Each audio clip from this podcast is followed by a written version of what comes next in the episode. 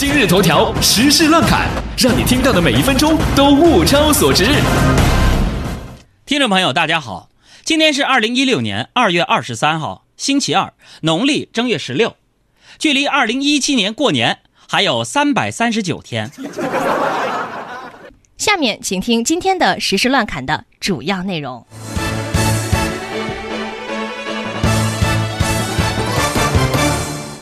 教育部办公厅下发通知，首次在官方文件中提出实施多校划片，也就是指一个小区对应多个学校，通过随机派位方式分配热点学校招生名额。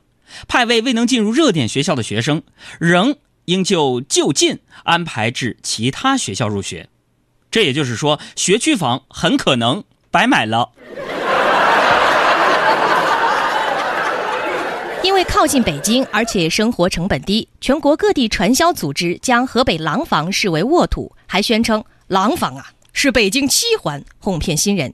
许多被骗传销的人被查时，都以为我不是在北京吗？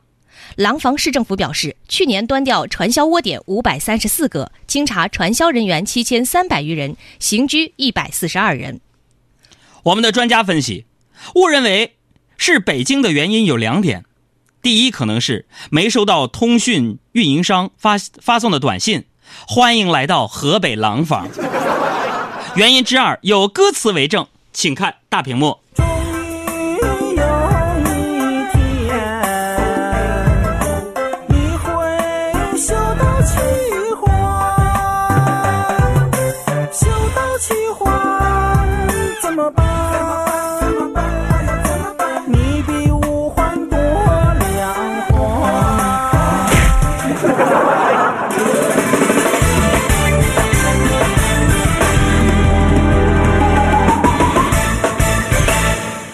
象牙山村人民广播电台继续播送新闻。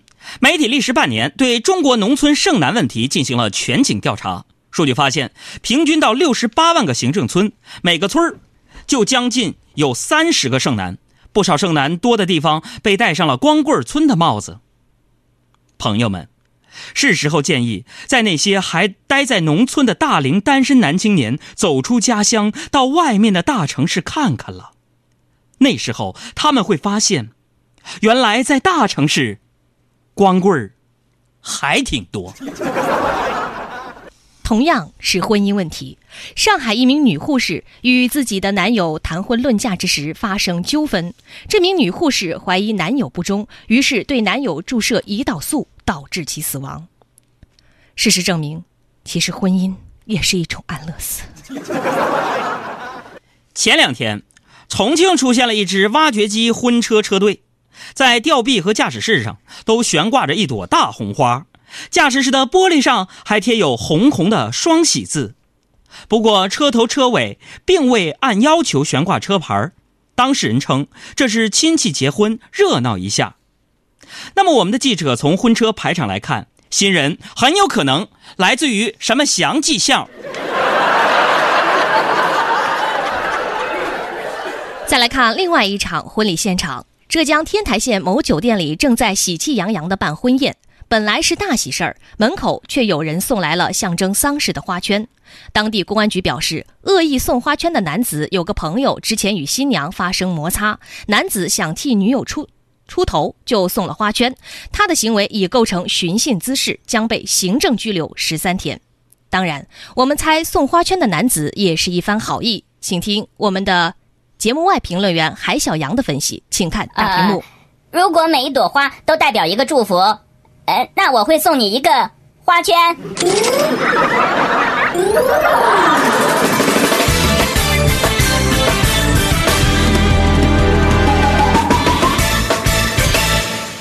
中美研究机构的科学家通过小鼠实验，证明呼吸严重污染的空气将造成白鼠心肺和代谢功能紊乱，致体重增加。空气污染更严重的中国北方地区，其肥胖率明显高于南方。这告诉那些在减肥道路上孜孜不倦的人们，包括我，爱护环境的重要性是多么的显重啊！其实变胖的原因很简单：天气不好，心情就不好；心情不好，就只能宅在家，宅在家里边就只能吃吃吃。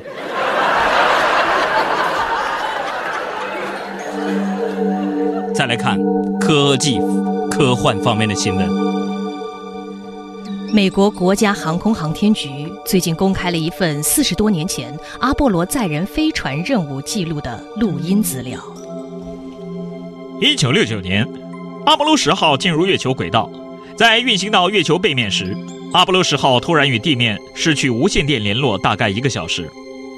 在这份解密的档案中，人们惊异地发现，在与航员们失联的一个小时内，原本应该寂静无声的无线电通讯系统却传来了嗡嗡的声音，它仿佛是来自另一个世界的旋律。作为一个天文爱好者，我觉得很好解释，也很好理解。毕竟，即便是地球人听的音乐，也会有小苹果、爱情买卖、忐忑。这样奇怪的神曲，更何况月球背面那有霸天虎啊！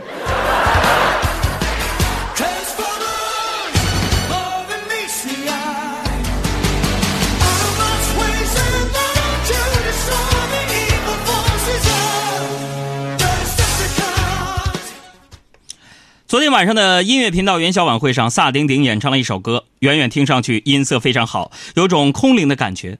但画面拉近一看，话筒居然 拿反了。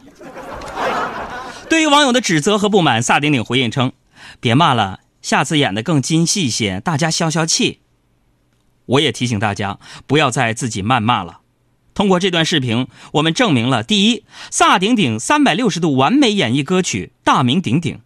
可惜不是身材的三百六十度，是话筒的三百六十度。第二，至少中央电视台的这档节目，它的的确确是直播的。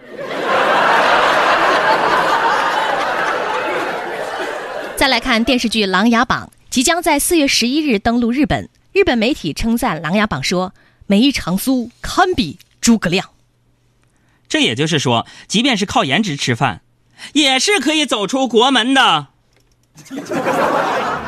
昔年主公壁上空悬，昔年主公壁上空悬，征途望断，铁甲犹寒，明眸在心，青山难掩，